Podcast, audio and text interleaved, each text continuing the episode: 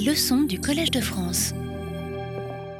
Bonjour à tous. Alors en terminant le cours la semaine dernière, je vous avais dit que je devais vous parler du plus célèbre des daimonos de l'historiographie de la religion grecque et nous allons donc y arriver, euh, y arriver aujourd'hui. En effet, ce daimon si célèbre a été conçu par une remarquable chercheuse, chercheur ou professeur de l'université de Cambridge au début du XXe siècle. Vous avez sa photo sous les yeux. Elle s'appelle Jane Helen Harrison et euh, dans sa bibliographie très imposante ressortent deux ouvrages dont vous avez la référence sous les yeux. Prolegomena to the Study of Greek Religion and Themis, A Study of the Social Origins of Greek Religion, respectivement en 1903 et en 1912. Alors ces deux ouvrages sont ancrés dans la conviction profonde de leur auteur que la religion grecque antique ne peut être étudiée au seul prisme de la littérature, ou en tout cas ce qu'on appelle la littérature, mais que, je la cite en traduisant, toute compréhension scientifique de euh, la religion grecque impose l'examen minutieux de son rituel. Alors évidemment, à ce degré de généralité, on ne peut que souscrire à une telle affirmation et aux exigences de méthode qu'elle impose. Hein, depuis l'année dernière, je vous répète à quel point la, vie des, concrète de ceux qui honorent les dieux est évidemment euh, essentielle pour comprendre le système. Toutefois, au-delà de cette affirmation à laquelle on ne peut que souscrire, le point de vue adopté par Jane Harrison reflète des préoccupations de son époque. Hein, nous sommes il y a plus d'un siècle en termes d'origine. En effet, selon Jane Harrison, notre premier témoignage, à savoir l'épopée homérique, hein, qui est le premier texte dont nous disposons, atteint déjà, selon elle, un sommet de perfection littéraire, dit-elle, qui n'a pas grand-chose à voir avec la religion. Et pour vous montrer le, point de vue qu'elle développe, j'ai repris cet extrait que je vais vous traduire. Donc, je cite John Harrison dans, la traduction que je fais de ce, passage, donc qui euh, provient des Prolegomena, le premier des ouvrages dont je vous ai parlé. Donc, je traduis. Pour la littérature, Homère est le commencement, bien que chaque chercheur soit conscient qu'il n'est en, aucun cas primitif. Hein, c'est le terme qu'elle utilise. Pour la théologie, ou si l'on préfère l'appeler ainsi la mythologie, souvenez-vous de ce que je vous ai dit la semaine dernière à propos de Welker, hein, de cette euh, traduction de, de Goethe-Lehre par théologie, mais qui, dans le, dans le même temps, aurait tout aussi bien pu être traduite par euh, mythologie. Donc il y a ce glissement théologie et mythologie à l'époque. Donc je continue. Pour la théologie, si l'on préfère l'appeler ainsi la mythologie, Homère présente non pas un point de départ, mais un aboutissement, une réalisation complète, un accomplissement presque mécanique, avec à peine un soupçon des origines, une réalisation qui est d'ailleurs essentiellement littéraire plutôt que religieuse. Vous voyez, on retrouve cette euh, distinction que nous avons vue à l'œuvre aussi la semaine dernière, sceptique et, euh, et moribonde dans sa perfection même. Les Olympiens d'Homère ne sont pas plus primitifs que ses hexamètres. Sous cette splendide apparence se cache une strate de conception religieuse, d'idées concernant le mal, la purification, l'expiation, ignoré ou éliminé par Homère, mais réapparaissant chez les poètes ultérieurs, notamment chez Échille. Et c'est précisément un tel substrat primitif, je mets des guillemets à substrat primitif, que Jane Harrison tente d'exhumer en une opposition qu'elle n'est pas la première à élaborer, mais dont elle va creuser le sillon grec plus profondément que d'autres, et cette opposition se joue entre deux types de rituels qui s'adressent tantôt à des Olympiens anthropomorphes, en, bref les dieux d'Homère, euh, tantôt à des entités plus sombres, euh, liées à la terre noire, des entités dès lors qualifiées de ctoniennes et censées venir du fond des âges. Hein, vous voyez cette opposition qui se joue entre de l'Olympien et du Chtonien entre Homère et ce qui est censé l'avoir précédé. Et les prolégoménas de Harrison sont censés exhumer précisément ces aspects qui, selon elle, ont été négligés dans l'étude de la religion grecque de son temps.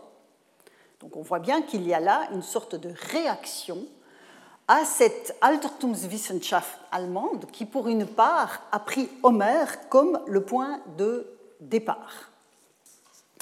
Et pour ce faire, elle va étudier des fêtes célébrées par les Grecs à la période historique, qui sont autant d'occasions dont elle tente d'identifier les strates considérées comme les plus anciennes. Donc vous avez une sorte de découpage, hein, de tentative de feuilletage euh, de ces données qui sont évidemment bien postérieures euh, au, fait qu'elles sont censées refléter, mais dont Jane Harrison considère qu'elles sont précisément, elles peuvent être ancrées dans ce passé euh, lointain. cette grille d'analyse en diptyque olympien-chtonien, dont vous avez peut-être déjà entendu parler parce qu'elle est extrêmement euh, euh, connue. En fait, cette distinction, ce diptyque, est plus ancien que les travaux de Jane Harrison. En fait, fondamentalement, les éléments constitutifs de cette catégorisation, en deux termes, remontent, en tout cas certains éléments, remontent à Platon lui-même, aux lois de Platon. Je vous ai repris ici un schéma, en fait, une sorte de catégorisation, ce qui entre parfaitement dans le propos du cours de cette année, une catégorisation des dieux que l'on trouve dans les lois de Platon, quand, donc, dans ces lois, hein, qui réfléchissent à la, à la, meilleure législation pour la cité idéale qu'il entend euh, fonder, euh, dans, cette, euh, dans cette réflexion, la cité doit évidemment rendre honneur aux entités suprahumaines. Et il établit dès lors une hiérarchie au premier niveau, vous avez ceux qu'il appelle les Olympiens et ceux qui, les dieux qui tiennent la cité. Vous voyez qu'il fait une intéressante distinction ici.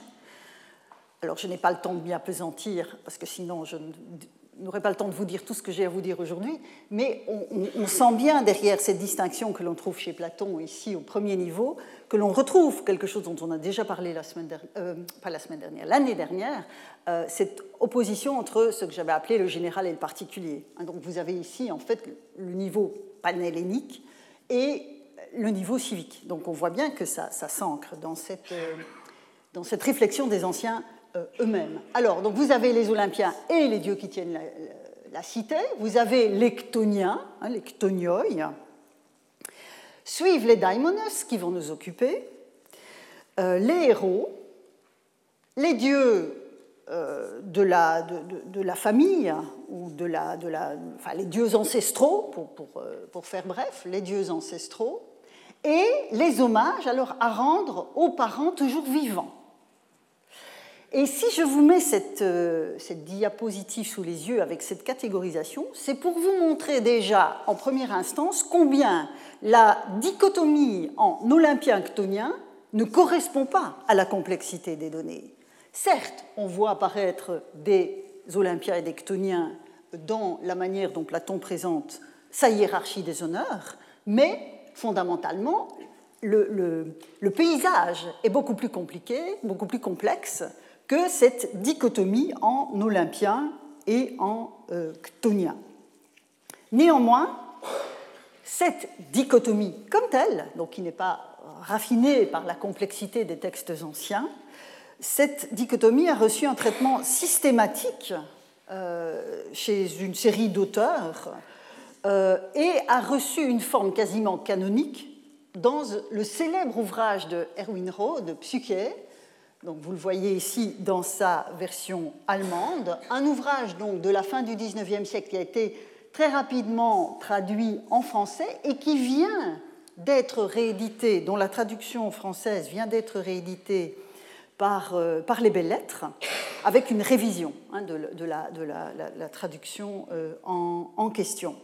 Et c'est en fait à cette source allemande que Jane Harrison a puisé la grille d'analyse totalisante des dieux et des rituels grecs en forme d'opposition entre ces deux ensembles.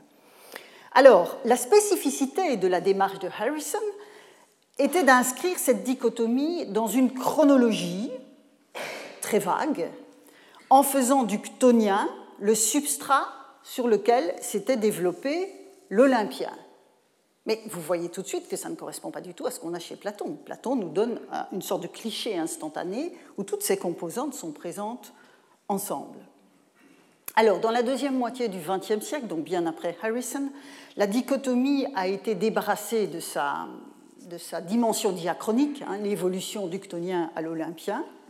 On ne cherchait plus alors forcément à reconstituer du primitif, mais la grille d'analyse en diptyque a notamment été conservée longtemps pour identifier des rituels spécifiques. On, a parlé longtemps de rituels olympiens, de rituels chtoniens. Ce sont des données qui ont été profondément revues ces dernières décennies. Je n'ai pas le temps de les évoquer, mais sachez simplement que ce, ce genre de vision des choses a évidemment la vie dure et que pour les déconstruire, il faut parfois de nombreuses années.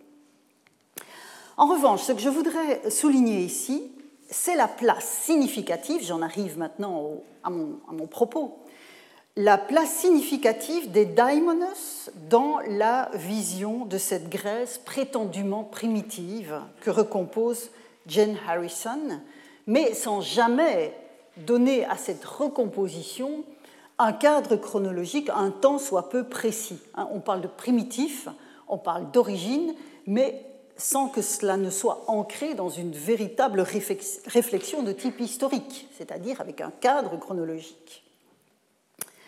Alors, dans cette Grèce primitive largement rêvée par la professeure de Cambridge, la terre noire, la terre grasse, hein, c'est celle de l'humus fécondant, c'est où poussent les plantes, mais c'est aussi celle qui reçoit les morts. Et ce rapport entre la fécondité de la terre et l'accueil des morts est évidemment étroitement, euh, enfin, ce sont des, éléments étroitement chevillés l'un à l'autre. Cette terre donc est au cœur de toutes les attentions de Harrison. Sa fécondité, la fécondité de la terre est activée par des rituels qui sont censés être magiques. Les mots qui sont susceptibles d'affecter la fertilité sont détournés par des rituels apotropaïques. C'est ce qu'elle évoquait dans le passage que j'ai traduit tout à l'heure. Et ces rituels invoquent des daimonos, des esprits, des génies, comme on dit euh, alors. À l'image de la Terre Noire, ce sont donc les origines obscures de la religion euh, grecque tout entière, définies par ces origines, qui sont censées, dans le discours de Harrison, hein, je me place toujours dans cette perspective historiographique, donc ces, origines sont, censées se, décliner en trois étapes. La première est celle de la terre divinisée, hein, la dite terre-mère ou grande-mère, euh, en une figure maternelle qui renvoie à une société matriarcale. vous voyez que nous sommes vraiment dans un roman des origines, sans aucun euh, élément concret d'inscription dans le temps. Mais donc, première étape, première strate de ce développement, la terre divinisée en une figure maternelle. La deuxième étape, c'est celle des Olympiens anthropomorphes avec un Zeus père qui prend en quelque sorte le pouvoir. Euh, c'est le stade homérique. Et enfin, un troisième stade où surgit, où se fait jour, une spiritualité plus grande, associée au culte de Dionysos et à la figure d'Orphée, c'est pour ça que j'ai mis dionysiaque et orphique, qui, par une sorte d'effet de retour, selon Harrison, se réapproprie les éléments constitutifs de l'étape la plus ancienne, celle-ci, qui est pour elle l'étape des émotions. Et donc voilà, tous, les, protagonistes du roman sont en place, euh, et cette quête des origines enracine parfaitement le travail de Jane Harrison dans les préoccupations de son temps. Hein, c'est extrêmement significatif de la manière dont on pensait l'origine de la religion grecque et des religions anciennes en général à cette, à cette époque. Et si j'insiste autant sur ce point, c'est parce que, évidemment, je vais me démarquer de cette vision des choses, mais c'est aussi parce que un certain discours sur l'origine des religions, hein, comme je l'ai évoqué la semaine dernière, euh, continue d'être extrêmement séduit par ce genre de vision évolutionniste. Et donc il faut euh, toujours remettre l'ouvrage sur le métier pour combattre ce type de euh, vision. Mais c'est intéressant de voir d'où ça vient. Ça permet de, prendre une, distance critique plus facilement. Alors, euh, donc je disais, Jane Harrison est inscrite dans les préoccupations de son temps. Elle fait écho donc à cette obsession des origines de la religion qui se traduit dans les différentes démarches des toutes jeunes sciences humaines, comme je l'ai évoqué la semaine dernière. Et cette euh, recherche va de pair avec la, reconstruction, pardon, avec la reconstruction pour les phénomènes culturels comme la religion d'une évolution telle que Darwin venait de la proposer pour les espèces animales et pour l'homme lui-même. On voit bien que là, il y a une, je dirais, une, détermination culturelle extrêmement forte parce que Jane Harrison est parfaitement consciente hein, de, l'importance des travaux de Darwin et elle écrira d'ailleurs un article, donc vous voyez en 1909, intitulé L'influence du darwinisme sur l'étude des religions. Donc on voit bien qu'il y a là une sorte de, porosité entre les, entre les domaines. Alors de la même manière que pour Darwin, l'espèce humaine s'enracine dans des débuts humbles et modestes, pour Harrison, la religion grecque ne commence pas avec Homère, et il faut remonter pour retrouver des origines, mais lesquelles À des temps anciens, ancrés dans le chtonien, des temps qui précisément voient agir des daimonos. Donc vous voyez que nos daimonos, ils sont ancrés dans cette reconstruction chronologique. Mais il faut encore selon quel cadre, selon quel cadre temporel, ce n'est dit nulle part. Et donc, plus tard, quand je n'en sais rien, ils deviennent des théoi, des dieux anthropomorphes. Et donc, dans l'étude de ces entités, toujours selon Harrison, on passe d'une démonologie à une théologie. Et donc, vous voyez que le, le tableau est, évidemment magnifique. Hein, c'est de la poésie. Alors, une dizaine d'années après les prolégomena, dont je viens de vous donner la, substantifique moelle, euh, une dizaine d'années plus tard, euh, Harrison va publier un autre euh, opus magnum, le Thémis, donc une étude des origines sociales de la religion grecque. Donc, vous voyez, c'est toujours la question des origines. Et dans l'introduction de l'ouvrage, elle va reconnaître plusieurs dettes, dont une à l'égard d'Henri Bergson, dont je ne parlerai guère, parce que ces dettes les plus vives ont été contractées à l'égard de James George Fraser dans le célébrissime ouvrage de Fraser qu'est Le Rameau d'Or, dans sa traduction française, et autre dette, celle à l'égard des travaux d'Émile Durkheim. Alors le premier, Fraser, a contribué, comme vous le savez certainement, à répandre, parmi d'autres concepts comme ceux de tabou ou de totem, hein, Fraser est vraiment de ce point de vue, la, paternité de Fraser pour toutes ces notions dont nous, avons encore nous faisons encore un large usage aujourd'hui, euh, il, a, vraiment une, paternité qu'on doit lui reconnaître dans la popularisation de ces, de ces notions, mais ce qu'on lui doit aussi, c'est la notion, la popularisation de la notion d'esprit de la végétation. Esprit de la végétation, une notion qu'il devait aux folkloristes allemands, toujours donc au milieu du XIXe siècle. Alors, qu'est-ce que l'esprit de la végétation Pour le dire d'un mot, les anciens, dans cette vision des choses, étaient censés avoir conçu l'existence d'esprits pouvant s'incarner dans les différentes manifestations de la vie végétale, d'où la notion d'esprit de la végétation. Et donc, ce pouvait être dans les arbres, dans les plantes, dans les céréales. Euh, et Attendez donc les hommages des hommes pour que la fertilité soit au rendez-vous. Hein, c'est un peu le schéma de cette vision en esprit de la végétation. Donc voilà pour Fraser, dont la dette que Harrison lui reconnaît, ben, reconnaît à son égard. Et puis, en ce qui concerne Durkheim, euh, Durkheim, lui, avait pris, on l'a vu l'année dernière, mais euh, ah, pardon, la semaine dernière, euh, Durkheim avait pris un peu de distance avec les romans des origines, mais tout en estimant quand même qu'il devait reprendre cette question sur des bases nouvelles.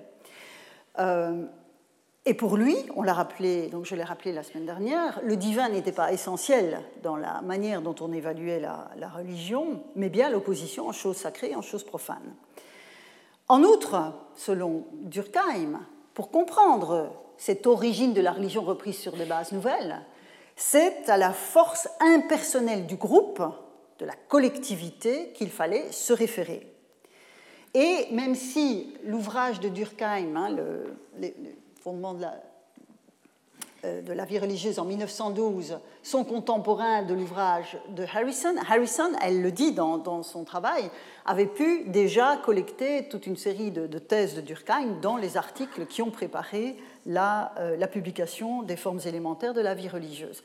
Et donc, elle, est, euh, elle s'est imprégnée de cette, de cette lecture, et donc, elle puise à cette école sociologique française l'idée que parmi les peuples primitifs, la religion reflète le sentiment collectif et une pensée collective. Ça, c'est vraiment la signature de l'influence de Durkheim. Alors, on, a donc chez euh, Harrison à ce moment-là une sorte de rencontre un peu étrange entre l'esprit de la végétation de Fraser et l'effervescence collective de Durkheim, et cela va donner naissance, et j'arrive enfin à ce daimon célèbre dont je vous ai parlé en terminant la semaine dernière, cette rencontre entre l'esprit de la végétation et l'effervescence collective va donner naissance à un artefact interprétatif que euh, Harrison va construire avec des mots grecs. Avec des mots grecs, et ce sera ce qu'elle appelle l'eniautos daimon. Alors, je traduis ce passage qui va vous expliquer euh, de façon très claire ce qu'elle entend par là. Et on voit ainsi un, outil interprétatif en train de naître. C'est un processus très, intéressant à, à, identifier. Donc, je traduis. Ici, dit-elle, je dois des excuses à mon lecteur, ou du moins une explication, pour l'introduction d'un nouveau terme. Donc, elle est très consciente de créer un, un, outil. Je sais bien qu'il n'existe pas de juxtaposition du type eniautos daimon en grec. Je n'avais pas l'intention d'inventer un tel mot et je n'avais même pas prévu de l'employer. Il s'est tout simplement imposé par pure nécessité. Fraser, à la suite de Mannhardt, Mannhardt donc, fait partie de ces folkloristes allemands que j'évoquais tout à l'heure, Fraser nous a donné l'esprit des arbres, l'esprit du blé, l'esprit de la végétation, et l'utilisation de ces termes a considérablement élargi notre perspective. Ma propre dette envers Fraser est incommensurable. Mais même esprit de la végétation est inadéquat.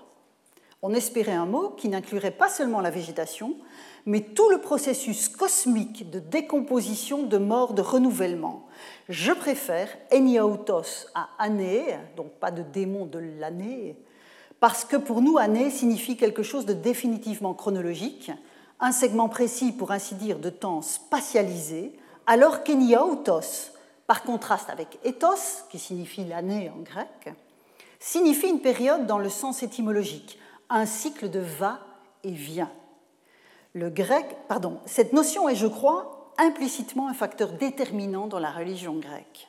Le grec n'a jamais atteint ce qui relève de notre notion moderne d'évolution. Et on voit Darwin derrière. Je préfère le mot daimon à esprit parce que, comme j'essaye de le montrer, daimon possède des connotations inconnues au mot esprit. Donc, voyez ici l'atelier de, la scientifique euh, où elle déploie les modalités de création de son, outil. Alors, même si la combinaison de ces deux termes, elle le dit, hein, comme tel, n'est pas grec comme tel, le concept ainsi forgé par Harrison est né de la mise au jour en fait d'une inscription, parce qu'on peut reconstituer la généalogie de cette affaire, est né de la mise au jour d'une inscription grecque à Palaikastro, dans l'île de Crète, en 1904. Il s'agit en fait d'un hymne fragmentaire de la période hellénistique, donc il date du IIIe siècle avant notre ère pour l'écriture et du IVe, IIIe siècle pour le texte.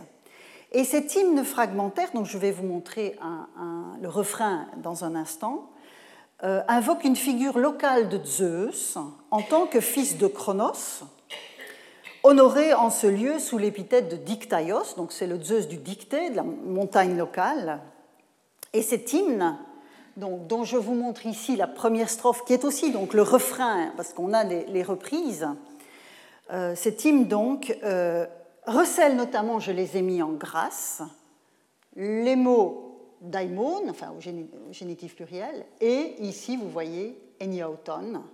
Mais ces mots sont séparés, ils ne sont pas mis ensemble. Donc quand Jane Harrison dit je suis consciente que on ne les trouve pas ensemble, mais je pense néanmoins, même si elle ne l'explicite pas, que euh, la présence des deux termes dans cette inscription a été déterminante dans son, euh, dans son cheminement. Donc je lis la traduction avec vous. Ô le très grand, fils de Chronos, je te salue, tout puissant éclat, tu es installé à la tête des daimonos, que je ne traduis toujours pas, viens au dictet, donc la montagne, au retour de l'année, et réjouis-toi de ce chant. Et si vous voulez en savoir plus sur la totalité de cette pièce, je vous recommande vivement l'étude que Pierre Brûlé lui a euh, consacrée récemment. Donc, vous le constatez, les deux termes sont euh, séparés, indépendants l'un de l'autre. Qu'à cela tienne, Harrison a trouvé le cœur de son ouvrage. L'hymne va lui véritablement lui fournir son intrigue, et elle va y revenir tout au long du livre. Et elle déployait déjà euh, les premières considérations sur cet hymne dans une, un article qui, a été publié peu avant le livre. Vous voyez, de Couretes and Zeus Kouros, A Study in Prehistoric Sociology. Vous voyez, là, on a la sociologie de Durkheim, mais on est dans le préhistorique, donc le primitif, c'est-à-dire le non daté, fondamentalement. Et donc, l'esprit de la végétation de Fraser va s'incarner dans l'idée que le destinataire de l'hymne de Palais Castro serait un jeune dieu anonyme. En effet, pour comprendre ce point, vous devez savoir que ici, moi je vous donne la traduction qui me paraît être la bonne de l'expression euh, courait, chronéier ici, mais que Harrison le comprenait comme étant Oh le très grand Kouros, c'est-à-dire une divinité anonyme et non comme Zeus. C'est très important pour comprendre la manière dont elle va interpréter l'hymne. Et donc, pour elle, le destinataire de l'hymne est un jeune dieu anonyme, le Kouros, antérieur au patriarcat de Zeus, et on retrouve le schéma en trois étapes que je vous ai montré tout à l'heure, euh, associé à une grande déesse primordiale. Donc, on est tout à fait dans ce développement qui remonte au prolégomena. Et donc, à ce titre, le jeune dieu en question est censé mourir avant de ressusciter, symbolisant le cycle agraire, c'est-à-dire ce retour de l'année hein, qu'elle voit dans Eniautos, et promouvant dès lors la fertilité du lieu. Donc ici, on aurait une exaltation de cette divinité euh, très ancienne, un jeune homme, parèdre d'une grande déesse. Mais vous remarquez qu'il n'y a rien de tout ça dans le texte. Quant à l'effervescence collective de Durkheim, puisque je vous ai dit que les deux se cristallisaient dans son œuvre, cette effervescence collective vient se nicher dans l'interprétation de l'hymne que Jane Harrison conçoit comme un chant de jeunes initiés assurant le renouvellement de la communauté et célébrant ce jeune Dieu à l'image d'eux-mêmes au sein d'un groupement de type initiatique. Alors, ces interprétations, comme la traduction d'ailleurs euh, de, Harrison, ont globalement fait long feu. Hein, on, a dépassé tout ça, même si les grandes déesses accompagnées de jeunes dieux continuent d'émerger ça et là dans la bibliographie. Or, le plus grand fils de Cronos peut difficilement être un autre dieu que Zeus lui-même.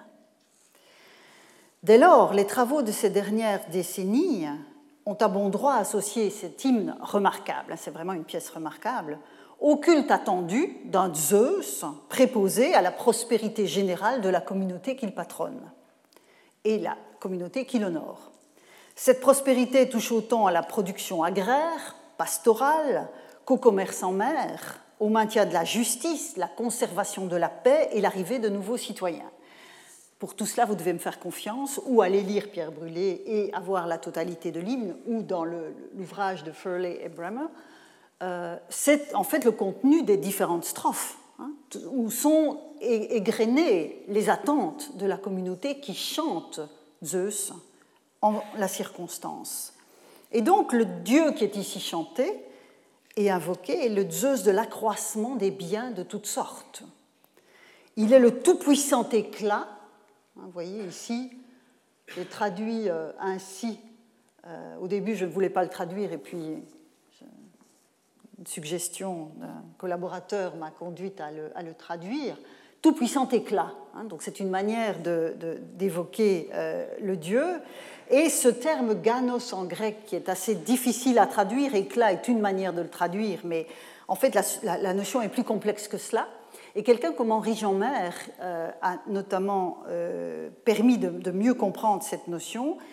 Il y voyait, lui, l'idée d'une efficacité divine associée à une clarté scintillante et une humidité vivifiante. C'est sa citation, c'est très joli.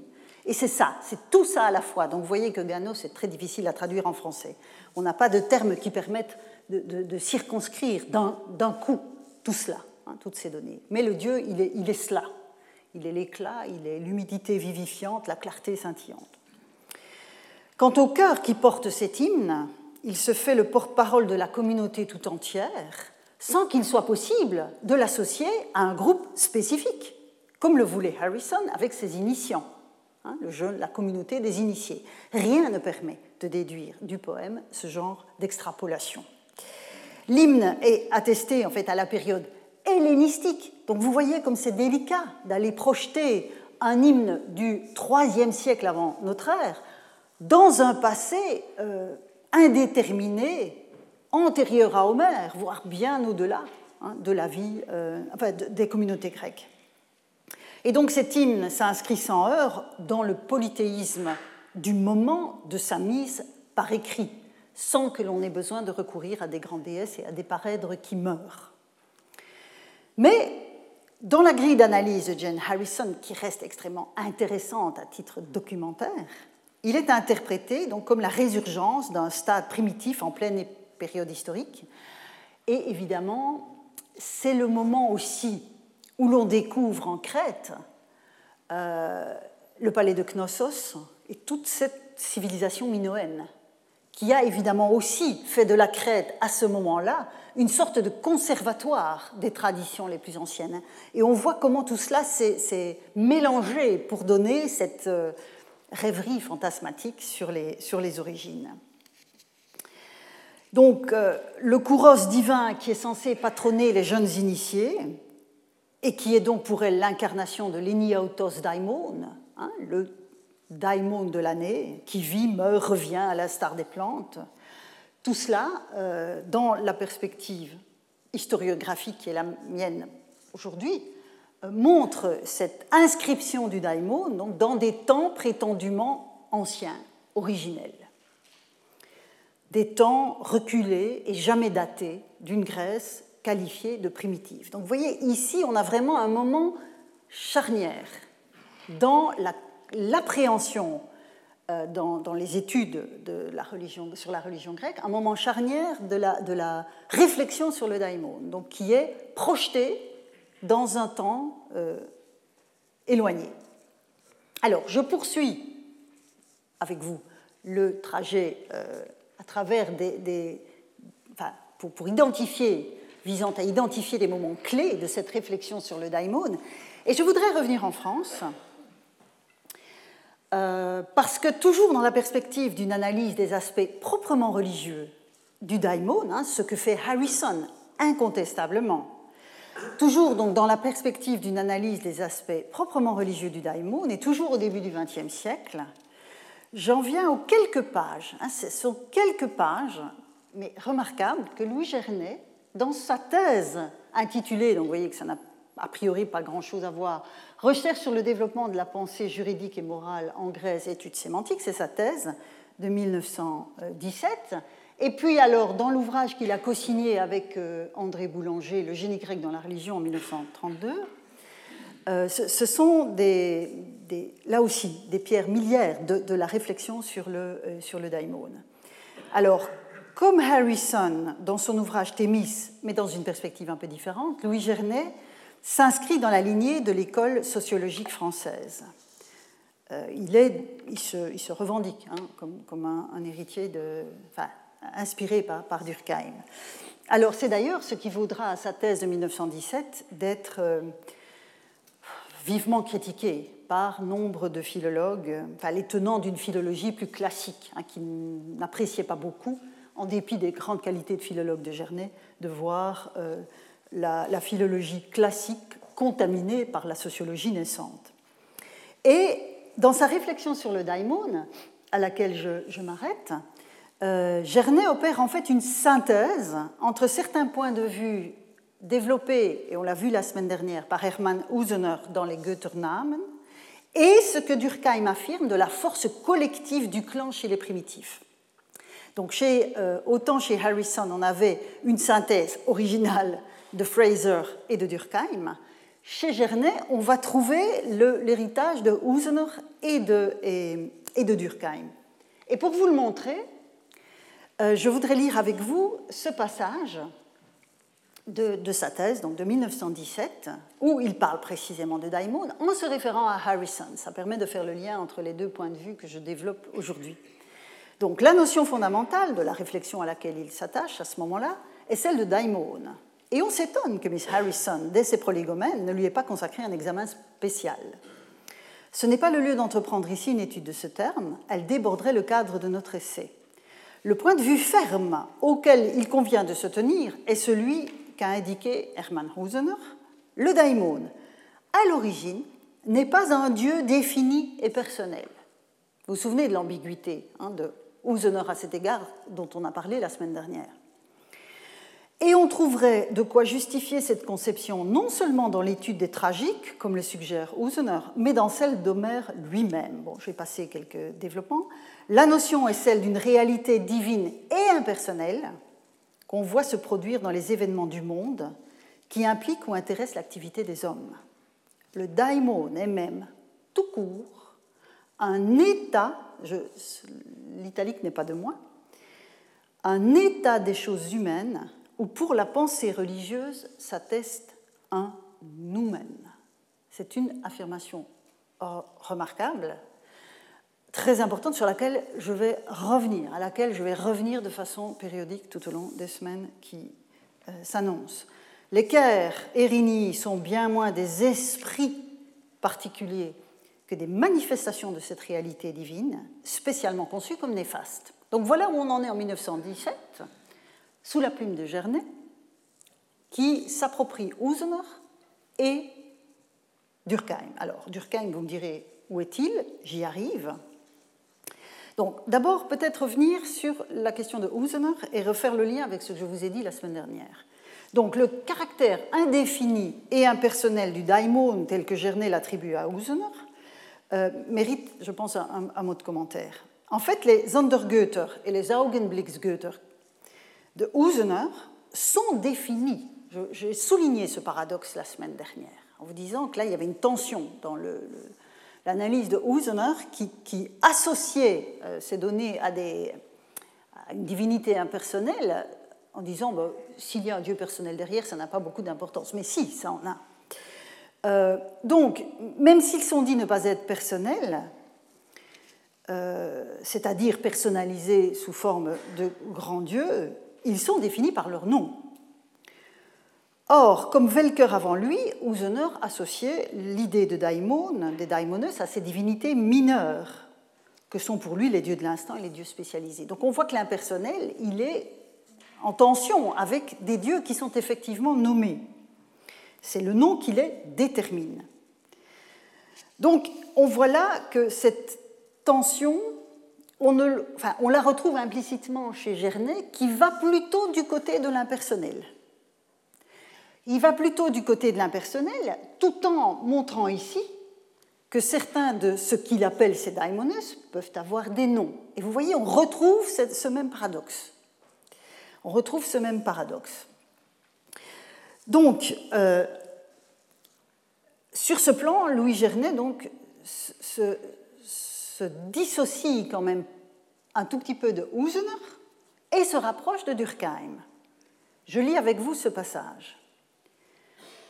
La langue grecque, par un ensemble remarquablement concordant de témoignages, nous laisse apercevoir l'état le plus ancien de la pensée morale.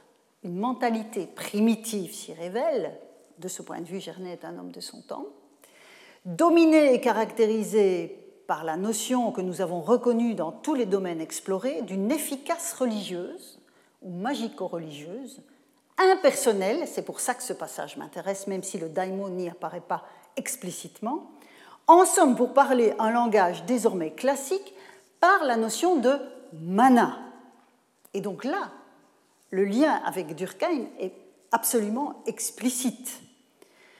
Le mana, c'est cette notion empruntée aux Mélanésiens dans le courant du XIXe siècle et qui est devenue un outil interprétatif à la fois dans certains travaux d'anthropologie culturelle, mais dans le cadre de la sociologie naissante. Le mana, c'était cette effervescence collective, cette force euh, du groupe, cette force impersonnelle du groupe. De ce point de vue, Gernet est véritablement un héritier de Durkheim. Alors, nous sommes en 2019. On a renoncé depuis longtemps à recourir à la notion mélanésienne de mana et à celle de mentalité primitive. Hein, de ce point de vue-là, même si le, travail de Gernet est encore remarquable, hein, et le, génie grec dans la religion, dans sa première partie, est un ouvrage que je recommande toujours à tous ceux qui intéressent ces questions, mais il est clair que sur ce plan, euh, on, doit prendre une distance critique. De la même manière, le passage d'une prétendue mentalité primitive à une pensée rationnelle, qui est encore assumée par Gernet, voire par Vernon lui-même, dans les origines de la pensée grecque, est aujourd'hui fortement nuancé et continue de faire débat. Donc vous voyez que la question du daimon, de ce point de vue, s'inscrit dans des débats beaucoup plus larges sur l'histoire même de la culture grecque. Il n'en reste pas moins, donc je le répète, que, les, travaux de Gernet conservent toute leur pertinence sur bien des points et j'aurai l'occasion d'y revenir. Bon, qu'en est-il dès lors du daimon? Dans la perspective de la déconstruction critique de ces schémas interprétatifs. En clair, où est-ce que je veux en venir avec tout ça? Alors, il faut bien reconnaître qu'après les travaux dont je vous ai parlé, et qui ont surtout envisagé les dimensions religieuses du daimon, c'est le daimon en tant qu'instrument de réflexion philosophique qui a surtout marqué le XXe siècle. Je termine ainsi mon parcours historiographique. Euh, qui a marqué le XXe siècle et aussi le début du XXIe. Et une partie de cet intérêt, donc de cette orientation très philosophique de l'intérêt que l'on porte à la notion de daimon, euh, vient sans doute en partie du fait que le plus célèbre philosophe grec Platon a rendu compte de l'inspiration donnée à Socrate par un daimonion, hein, ce fameux signe démonique qui aurait fait partie des raisons de la condamnation du euh, philosophe et de sa mise à mort, de son suicide. Donc on voit bien que là, la question du daimonion, j'y reviendrai plus tard. Hein, sur le, je ne vais pas pouvoir échapper à la question, si je, travaille sur le daimon, je ne peux pas échapper au daimonion séméion de Socrate, mais ce sera pour plus tard. Il faut d'abord qu'on déblaye le terrain euh, largement. Mais je pense que c'est une des raisons pour lesquelles la réflexion sur le daimon s'est orientée vers plutôt les questions de philosophie.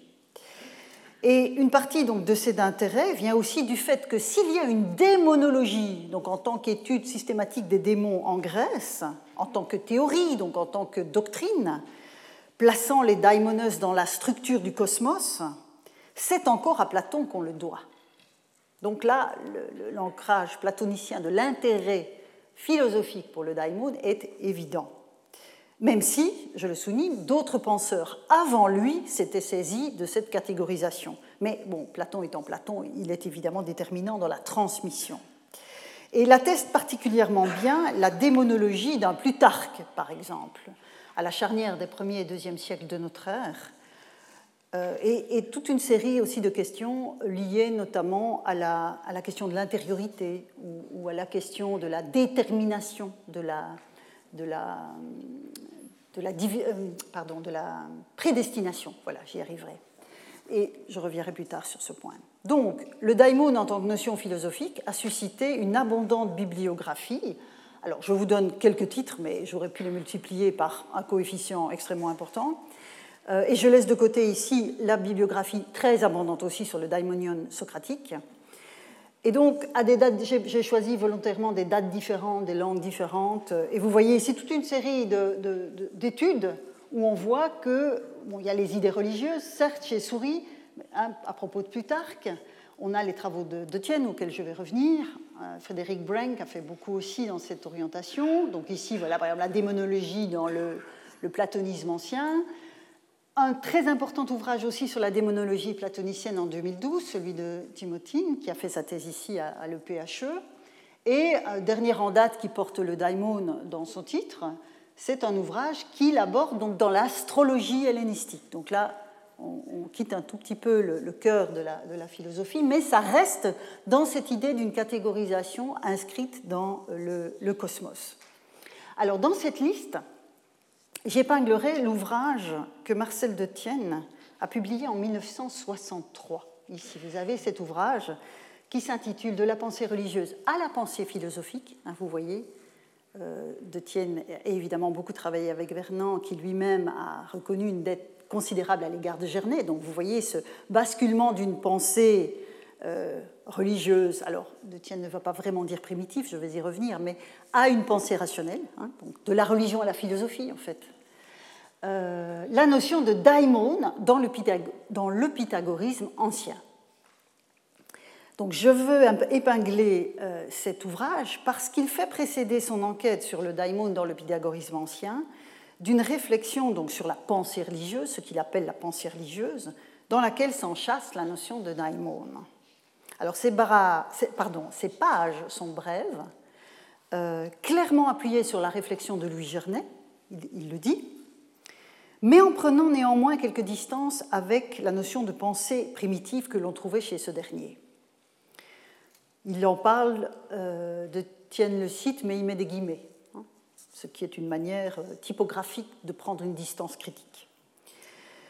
Et quand il lui arrive à De Tienne de renvoyer à Jane Harrison, parce qu'évidemment il fait droit aux grands anciens, c'est en affirmant prudemment, dans, donc dans l'ouvrage de 1963, je n'ai pas mis la citation, je vous la livre, pour autant qu'il y ait des âges de la pensée religieuse, donc vous voyez la réserve préalable, pour autant qu'il y ait des âges de la pensée religieuse, c'est une représentation, euh, celle des morts euh, et comme étant des êtres puissants. Donc cette représentation des morts comme êtres puissants est sûrement antérieure à la conception des dieux personnifiés avec pouvoir et attribution déterminée. Donc il est encore dans cette, enfin je ne vais pas dire une logique, mais dans cette lignée-là, mais avec ce préalable, pour autant qu'il y ait des âges de la pensée religieuse.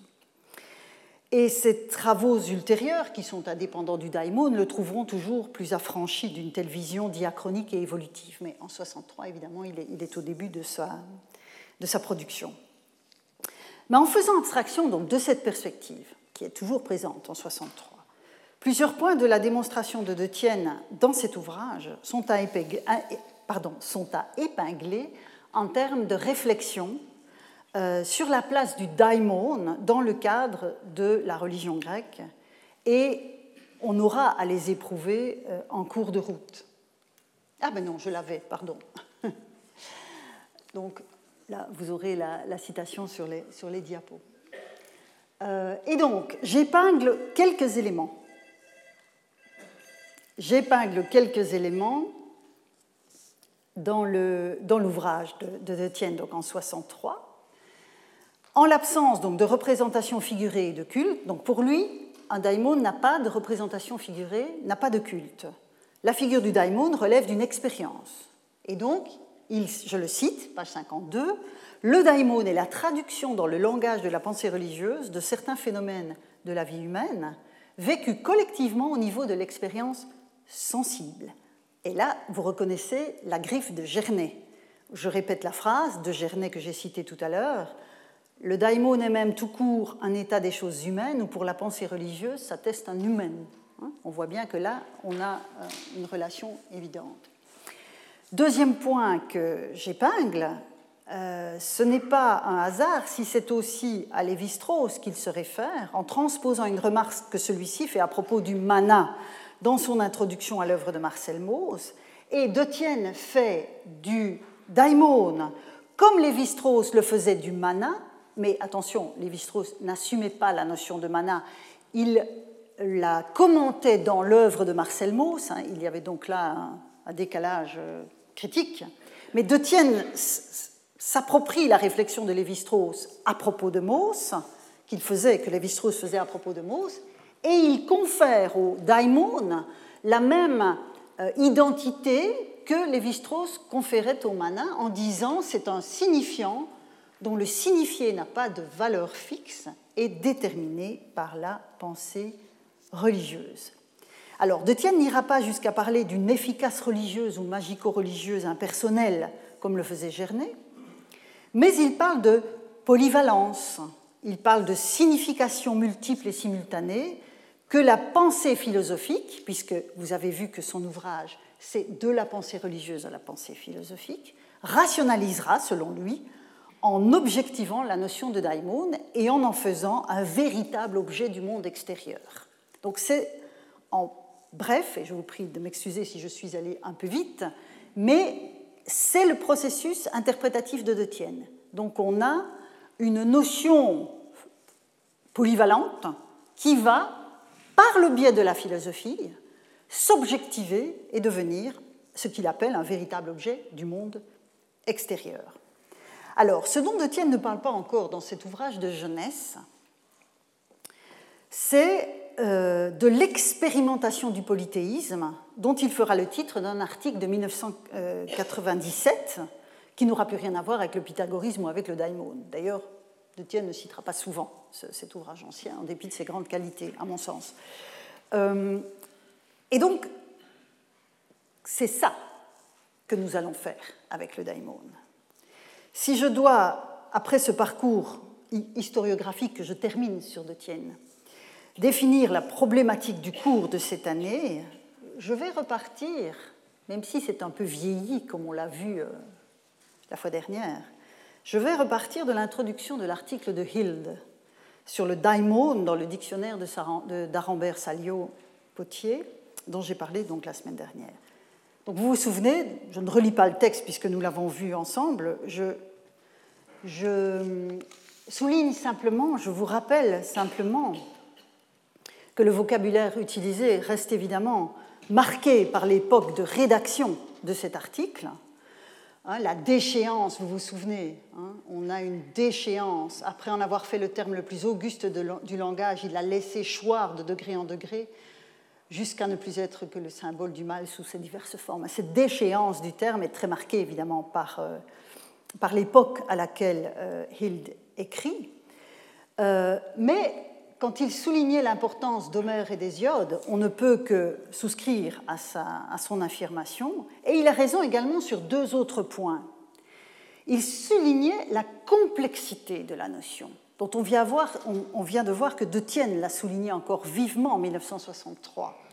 Donc vous voyez la multiplicité, la variété des acceptions, toutes les nuances et telles, etc.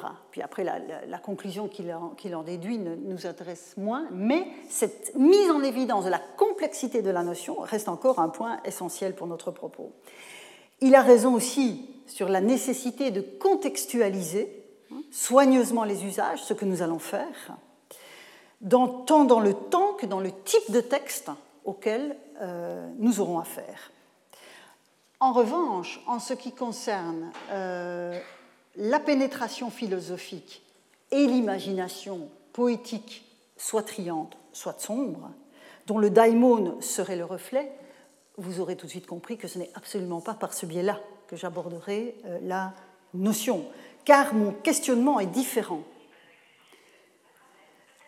Il y a un daimon qui nous pourchasse aujourd'hui. Donc, euh, là où la notion de daimon m'intéresse tout particulièrement, c'est en tant qu'elle témoigne de l'activité, de l'action divine dans le monde. Vous voyez, quand il dit, euh, voilà, quand il dit, il lui a confié, donc l'esprit hellénique, lui a confié ses inventions sur l'action de la divinité dans le monde. Là, je pense que a vraiment mis le doigt sur quelque chose d'essentiel. D'essentiel, et c'est ça, évidemment, qui m'intéresse, et la formulation est particulièrement euh, judicieuse. C'est donc une grille d'analyse polythéiste, si je puis m'exprimer ainsi, que je souhaite appliquer à la notion pour affronter la question si importante de la manière dont les Grecs représentaient l'action des entités suprahumaines dans le monde. Alors ça peut paraître paradoxal à première vue, puisque je viens de vous dire que Selon De Tienne, le daimon n'a pas de culte. Or, depuis le début de mes cours l'année dernière, je ne cesse de vous répéter que pour travailler sur la religion grecque antique, il faut à la fois faire droit aux traditions narratives et aux actes de culte. Donc n'y aurait-il pas là un paradoxe si effectivement le daimon n'est pas une entité cultuelle? N'est-on pas effectivement dans le cadre de la pure euh, imagination poétique, pour reprendre euh, euh, l'expression de Hilde, ou dans la pénétration philosophique? Et donc, je vous laisse sur cette question, cette dimension concrète dont il faudra affronter, et je devrais affronter cet apparent paradoxe, et nous le ferons la semaine prochaine. Merci pour votre attention. Retrouvez tous les contenus du Collège de France sur www.colège-2-france.fr.